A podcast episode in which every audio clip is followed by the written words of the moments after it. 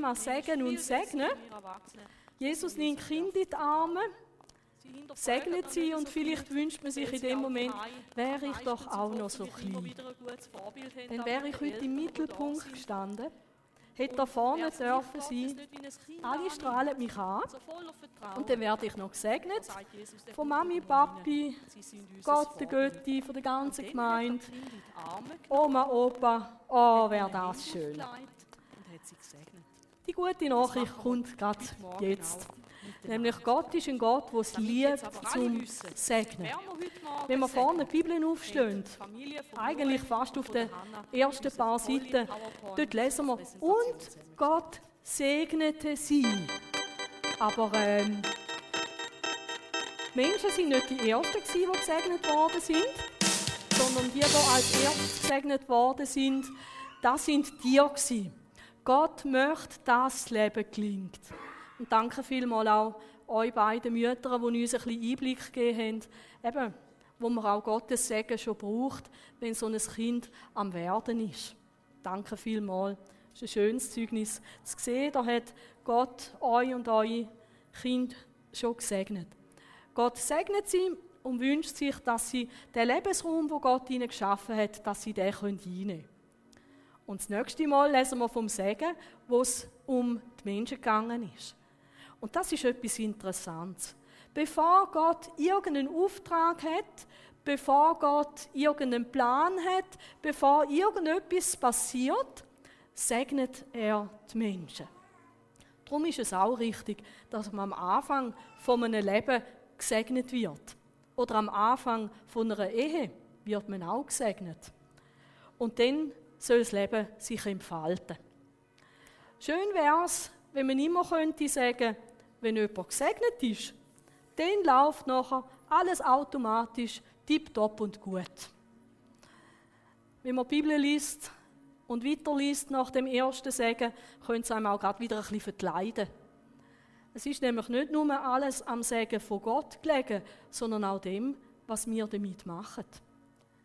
Wir können den Noe und Hannah segnen, aber wie sie sich einmal entscheiden, das liegt bei ihnen. Dafür können die Eltern und können wir als Gemeinde beten. Aber das haben wir nicht einfach so im Griff. Wenn wir dann weiterblättern, kommen wir zu einer ganz interessanten Geschichte. Das Volk Israel ist aus Ägypten ausgezogen, sie haben einen grossen Befreiungsschlag von Gott erlebt. Sie sind durch die Wüste gegangen und sind da am Sinai-Gebirge angekommen. Gott hat ihnen das Gebot gegeben, er hat ihnen gesagt, wie das Leben kann gelingen und sie haben sich parat gemacht für einen nächsten ganz wichtigen Schritt. Eigentlich ist es spannend, dass da wieder der Segen hineinkommt. Sie hätten nämlich sollen unter der Führung von Gott das verheißene Land einnehmen. Das Land, wo Milch und Honig fließt. Aber bevor Gott mit ihnen sich dort auf den Weg macht, segnet er sie. Und vielleicht sagst du dir, ich stand vielleicht nicht gerade an dem Punkt in meinem Leben, aber ich brauche für die neue Woche, vielleicht auch für meinen neuen Abschnitt, wo ich drin bin, brauche ich den Segen von Gott. Und ich glaube, dass Gott dir den Segen gern möchte schenken. Spannend ist, dass Gott da etwas anordnet. Es ist nicht eine Idee, wie man jetzt das machen soll, so aus theologischer Sicht, sondern Gott selber redet mit dem Mose und sagt, sag du am Aaron und seinen Söhnen und sag ihnen, so sollt ihr zu den Israeliten reden, wenn ihr sie segnet. Bis zu dem Moment hätte Aaron als Hohepriester die Leute auch gesegnet. Aber jetzt sagt Gott ihnen, wie sie das sollen machen, mit welchen Wort.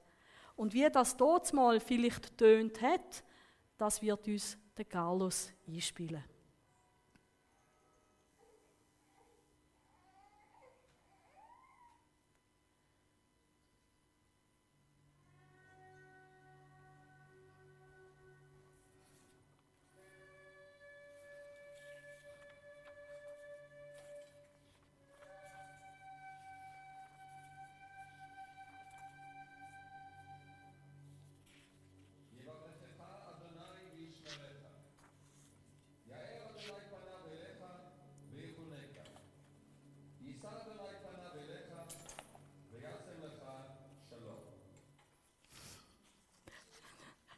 Ihr etwas verstanden?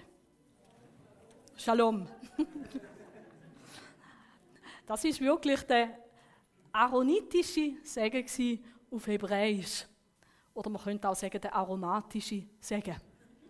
Der, der nämlich etwas in unser Leben darf hineinbringen darf, was speziell und gut macht. Ich möchte mit euch den Segen ein bisschen ausführlicher und auf Deutsch anschauen, weil eben mit Hebräisch da ist bloß jemand aus unserer Gemeinde so richtig fit. Ich bin es nicht. Es fängt mit diesen Worten an, der Herr segne dich. Eigentlich steht es im Hebräischen umgekehrt. Es segne dich der Herr. Segen, etwas ganz Umfassendes, etwas, damit das Leben gelingt. Und spannend ist, dass da ja das ganze Volk Israel gesegnet wird. Wenn wir in einem Bund stehen mit Gott, dann dürfen wir auch zu denen gehören, die den ganzen Segen von Gott auch dürfen erleben. Aber mir ist aufgefallen, dass da der Aaron nicht sagt, der Herr segne euch, die ganze Gruppe, sondern er sagt, der Herr segne dich. Und ich glaube, es hat zwei Gründe. Das eine ist, der Herr segne dich, du darfst das ganz persönlich für dich nehmen. Niemand wird vom Segen von Gott ausgeschlossen, außer er will das selber für sich nicht. Aber er segnet das Volk auch mit Ich segne oder der Herr segne dich, weil wir gehören das Volk Gottes auch zusammen. Und das ist schön, wenn wir miteinander dürfen Gottesdienst feiern aus allen Himmelsrichtungen, wo auch ihr hergekommen sind, weil heute ein besonderer Tag ist für Hanna und für den Noe. Egal, wir gehören zu dem einen Volk. Und so wissen wir uns auch verbunden mit allen, die zum Volk Gottes gehören. Aber eben, auch nicht bloß pauschal, nicht bloß der neben mir, sondern auch ich darf ein Gesegneter sein. Wenn wir Hebräisch könnten die Bibelstelle lesen, dann würden wir lesen, Jahwe segne dich. Gott hat im Alten Testament verschiedene Bezeichnungen. Und ich habe zuerst gedacht, ja, kommt ja nicht darauf an, ob Elohim oder Jahwe oder irgendetwas dort steht. Doch, es kommt darauf an. Wer Elohim gestanden, dann hat Gott betont, dass er der Mächtige, der Allmächtige ist, der, wo über allem steht. Gott so von einer anderen Welt. Aber da steht Jahwe. Und Jahwe, so stellt sich Gott immer vor, wenn er es persönlich meint mit jemandem. Wenn der Aaron später wird sagen, der Herr segne dich, denkt er an einen Gott, wo dir ganz näher möchte sein. So näher, dass er sogar einen Bund mit dir schließt. Wir haben einmal gesagt, das ist der Gott, der mit dir will gehen. Er will dein Freund sein. Er will eine Lebensgemeinschaft, einen Lebensbund mit dir leben. So näher möchte Gott uns sein und der Gott, der soll dich segnen. Und segnen bedeutet da ganz umfassend auch dein ganze Leben. Nicht bloß, dass du gut kannst beten und fromm kannst reden, sondern dass dein Leben darf gelingen in allen Aspekten. Der Herr segne dich und behüte dich. Es ist gut, wenn man einen Hut hat, wenn es zum Beispiel regnet wie verrückt, oder einen Sonnenhut, wenn die Sonne sticht. Es ist auch gut, wenn man einen Regenschirm hat, wie heute Morgen, wo es plötzlich so gesträzt hat, oder einen Regenmantel. Und behütet sie, geschützt sie, ist etwas, was Gott uns auch schenken möchte. Und dann habe ich an die beiden kleinen Kinder gedacht heute Morgen. Hey, wie wünsche ich mir das, dass sie vor ganz vielem dürfen behütet sein. Dass sie geschützt dürfen sein von Krankheiten, von Unfällen, von Verbrechen, von allem Unglück. Das wünsche ich mir so fest für die Kinder. Und ich habe gemerkt, das ist sicher ein Teil vom Behütetsein. Aber wie ist das, wenn der kleine Noel vielleicht so ist, wie einmal ein ehemaliger Schüler von mir, der Pascal? Der war Sohn vom Apotheker. Und vielleicht ist das gut dass sein Vater Apotheker war. Weil der Pascal hat mir ab und zu erzählt im Religionsunterricht, was er wieder gemacht hat, weil ich ihn gefragt habe, und wie ist es zu dem Loch im Kopf gekommen? Ja, ich hatte eine Kiste und dann habe ich da den auf so Rädchen drauf und dann bin ich die Steilstraße da abgefahren. Ja, und dann, ja, dann habe ich plötzlich gemerkt, ich kann nicht mehr bremsen. Und dann, was hast du gemacht? Dann habe ich gedacht, dann fahre ich einfach in die nächste Mauer rein, dann stoppt es. Und so hat er immer wieder irgendetwas gemacht. Ähm, ich hoffe, der Neue kommt nicht auf solche Schnapsideen und Hannah auch nicht. Aber dann ist die große Frage, was ist, wenn es dann wirklich einmal mit so einem Kerl in die Wand hineingeht, ist denn da Gott der, der immer behütet und beschützt und gerade noch schnell einen Schaumgummi vorne macht? Nein, Gott schützt und behütet uns auch dann, wenn es Unglück kommt. Genauso wie man eigentlich einen Regenschirm dann braucht, wenn es wirklich regnen.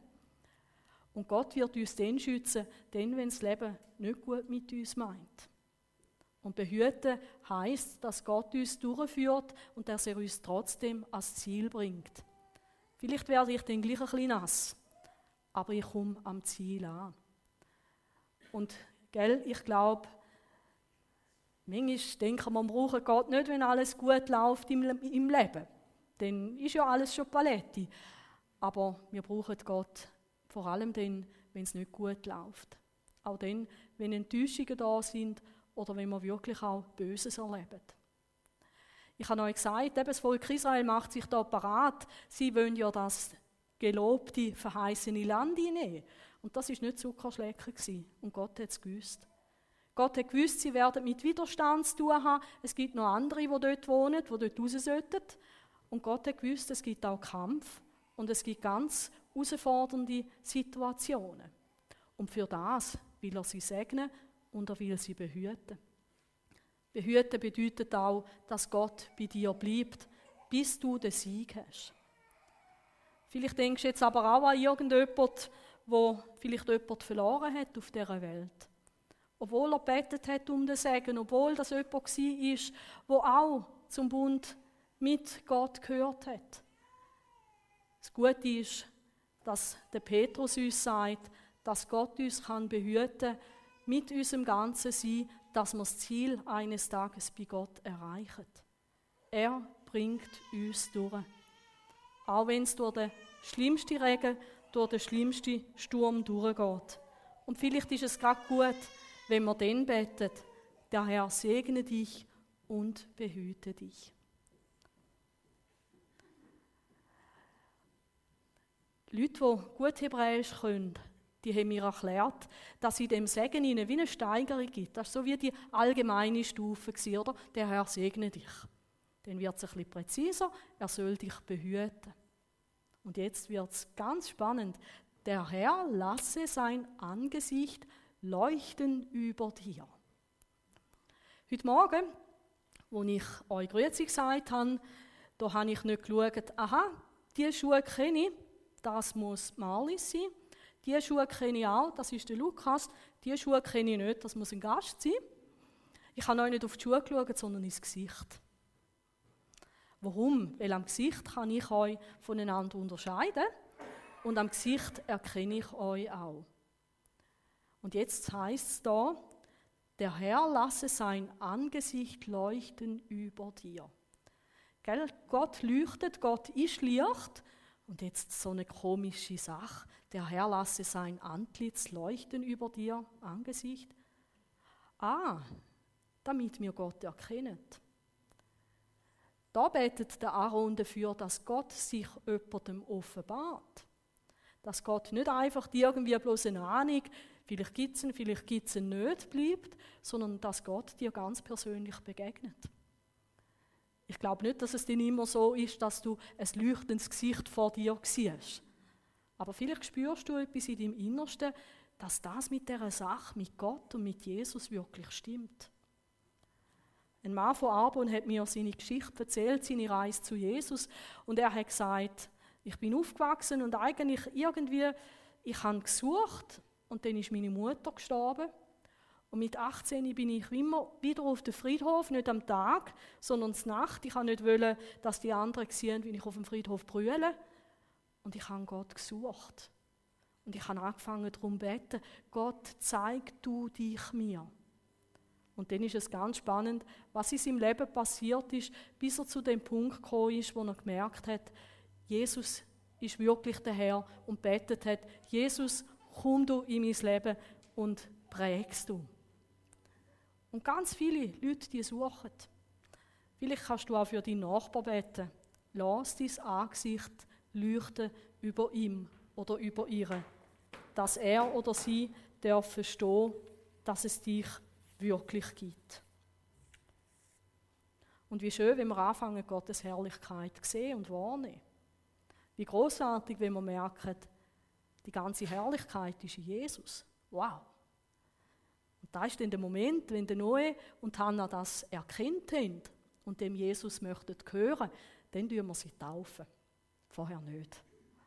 Aber das bitten wir auch, wenn wir beten, lasse dein Angesicht leuchten über mir oder über ihnen.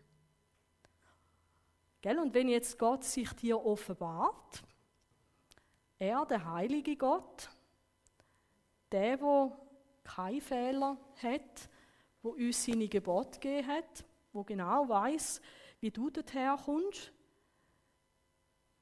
dann wünschen wir uns, dass er uns gnädig ist. Dass er uns als vergebender Vater im Himmel begegnet, weil nicht alles in unserem Leben läuft optimal. Menge Sachen, die machen wir mit Absicht verkehrt. Es gibt vieles, wo man sagt, da bleibe ich auf der Strecke, da schaffe ich das nie. Und wie schön, wenn wir einen Gott haben, der uns gnädig ist, der uns verzeiht. Und darum ist es eigentlich auch nicht gefährlich, den Gott wirklich zu begegnen. Weil er mich annimmt, ich sage jetzt schon, so wie wir sind, und uns verzeiht. Wir sind gerade in einer Predigtreihe drin, darum habe ich mir erlaubt, da nochmal etwas zu zitieren. Gnade ist die Verhaltensweise, bei der Recht und Pflichten in einer Gemeinschaft voll übers notwendige Maß heraus erfüllt werden. Und so wird Gott mit dir umgehen, wenn du, dich, wenn du dir wünschst, dass er dir gnädig ist. Er wird dir viel Liebe, viel Freundlichkeit zeigen, viel Vergebung schenken. Das wird er tun.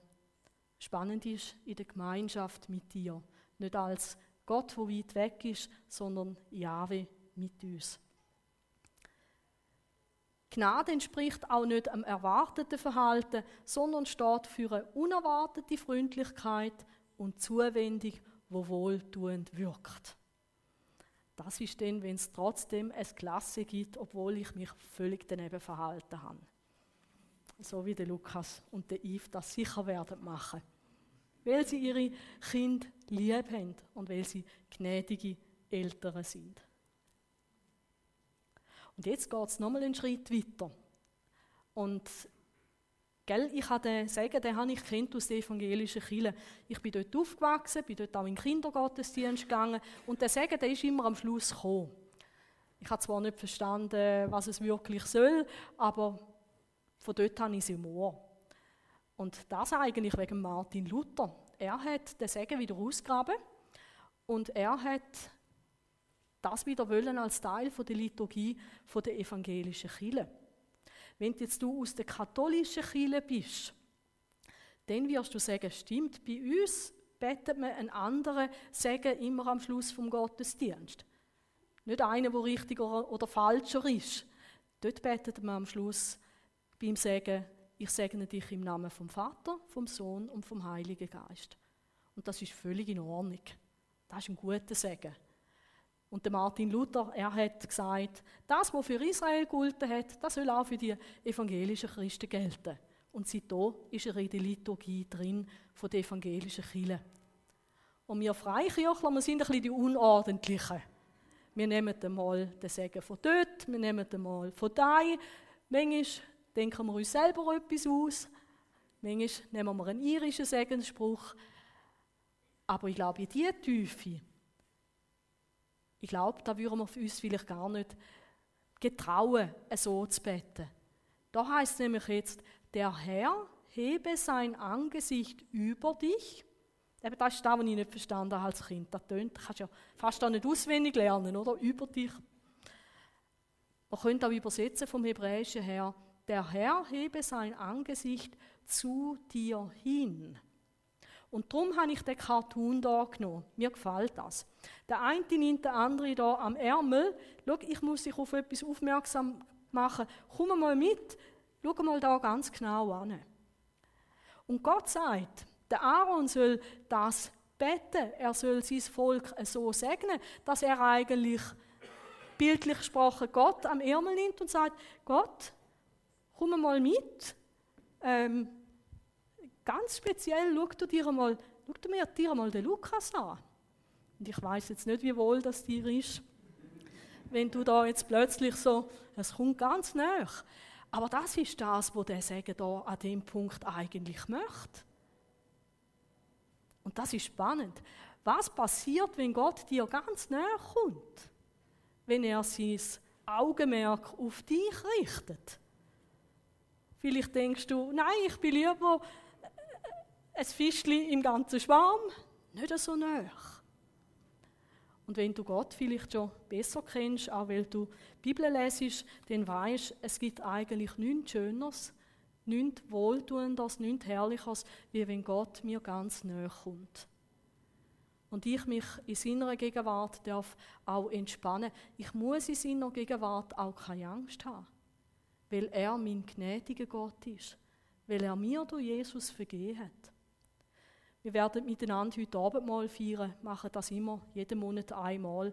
Und ich gedacht, wir machen es auch heute. Ich weiß, es ist ein bisschen voll der Gottesdienst, aber vielleicht ist ja da der Punkt, wo du heute sagst, damit Gott mir ganz näher kommen kann, möchte ich auch, dass er mir wie nochmal richtig vergibt. Dass er mein Leben wie nochmal richtig in seine Hand nimmt. Und dann kannst du das gut machen beim Abendmahl. Es ist ein grosses Angebot von Jesus, dass er uns Anteil gibt an seinem Segen, an seinem Sterben und seinem Leben, das er hat für uns. Weiß nicht, möchtest du das? Dass Gott sein Augenmerk ganz speziell auf dich richtet, sich mit dir beschäftigt. Vielleicht nimmst du den Gedanken mit heim und denkst nochmal drüber nach, weil Will ich das so nach? Der David, er hat betet für sich selber im Psalm 31, Vers 17. Lass dein Angesicht leuchten über deinem Knecht. Hilf mir in deiner Gnade. Er hat das wollen. Und der Apostel Paulus, der hat das auch wollen. Er hat wollen Kraft und Nähe von Gott wirklich erleben in seinem Leben. Darum dürfen wir das nicht nur als Segen empfangen am Schluss von einem Gottesdienst, sondern wir dürfen auch selber uns danach ausstrecken. Und das ist spannend. Vom Allgemeinen, der Herr segne dich, zur Erkenntnis von Gott, lasse sein Angesicht leuchten über dir. Denn bis zu einem ganz persönlichen, engen Verhältnis, dass Gott sein Auge ganz besonders soll auf jemanden richten. Und jetzt kommen wir schon zum Schluss. Da, wo ihr gesagt habt, das kennen wir vom Hebräischen.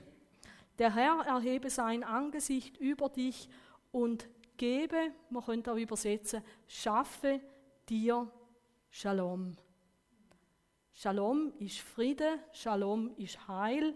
Shalom ist eigentlich dann, wenn untrübte Beziehungen sind, denn wenn es Heil, wenn man heil ist, denn wenn es einem wohl geht, Gesundheit, all diese Sachen gehören da dazu. Gott möchte das Leben. Gott möchte uns gut schaffen. Im Bibellexikon habe ich gelesen, Shalom bezeichnet den Frieden im ganzen Leben und schließt jeden Bereich vom Leben ein. Bewahrung, Gesundheit, Ehe, Familie, Freundschaften, Schule, Ausbildung, Beruf, Freizeit, geistliches Leben, Dienst für den Herr. Der Herr schenkt dir Frieden. Und Jesus hat gesagt, mein Frieden gebe ich euch. Das Heil wird in Jesus für jeden Mensch konkret. Und darum zielt der ganze, äh, ganze Segensspruch zielt auch auf Jesus hin, dass wir wirklich das Heil dürfen erleben im vollen Maß.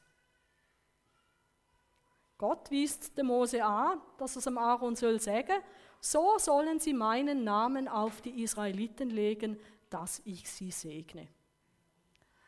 Am liebsten hätte ich der Frau, die Begrüßung macht, der ihr einen schwarzen Filzstift in die Hand gegeben und sie können auf jeden von euch draufschreiben, Yahweh. Dann wäre er nachher signiert heimgegangen. Segen kommt nämlich von signieren, dass der Name von Gott auf dir ist und du mit Gott darfst gehen. Und da macht ja etwas Besonderes wertvoll. Wenn ich mir vorstelle, der Noah, wenn er mal größer ist, und der Lukas schenkt ihm einen Fußball von einer Fußball-WM, und dort haben die Sieger alle noch drauf unterschrieben. Wow! Ich weiß nicht, was man bei der Hanna, vielleicht irgendwie ein Justin Bieber oder so, he? irgendwie irgendetwas von, von so einem denn. Hey, das ist besonders wertvoll, weil da steht der Name drauf, selber unterschrieben. Und schau, was musst du für ein wertvoller Mensch sein, wenn Gott sehr gern seinen Namen auf dich leitet. Und wenn du zu Jesus gehörst, dann bist du ein Christ. Und du darfst es sogar anderen sagen, ich bin ein Christ und dort steht Christus drauf. Und in dir ist Christus drin. Was für eine wunderbare Sache. Ich komme zum Schlussgedanken. Bevor Jesus weggegangen ist, und etwas Neues angefangen hat, nämlich unsere Kirchengeschichte, dass die gute Nachricht von Jesus durch seine Freunde weitergegangen ist, lesen wir, Jesus führte die Jünger aus der Stadt hinaus bis in die Nähe von Bethanien. Dort erhob er die Hände, um sie zu segnen. Wie wieder das Volk Israel, das neue Land darf hinein, sie stehen vor neuem Land und was tut Jesus? Er segnet sie. Und während er sie segnete, wurde er von ihnen weggenommen und zum Himmel emporgehoben. Die Jünger warfen sich nieder und beteten an. Dann kehrten sie nach Jerusalem zurück, von großer Freude erfüllt. Und viele von ihnen haben dann die gute Nachricht weitergetragen. Als Gesegnete sind sie zum Segen geworden für viele. Und das ist da, wo ich mir wünsche für den Noe und für die dass sie von Anfang an dürfen Gesegnete sein Das ist das, was ich mir wünsche für uns als Gemeinde heute Morgen, dass wir mit dem Segen von Gott in die neue Woche hineingehen, aber dass wir auch etwas Gutes mit dem Segen machen. Nicht wie das Volk Israel, wo alles hat von Gott und sie haben nichts Gescheiteres gewusst, wie zu murren, zu reklamieren, eigene Wege zu gehen. An Gottes Segen ist alles gelegen. Ja, wenn wir mitmachen. Ich möchte gerne beten. Vater im Himmel, ich danke dir, du bist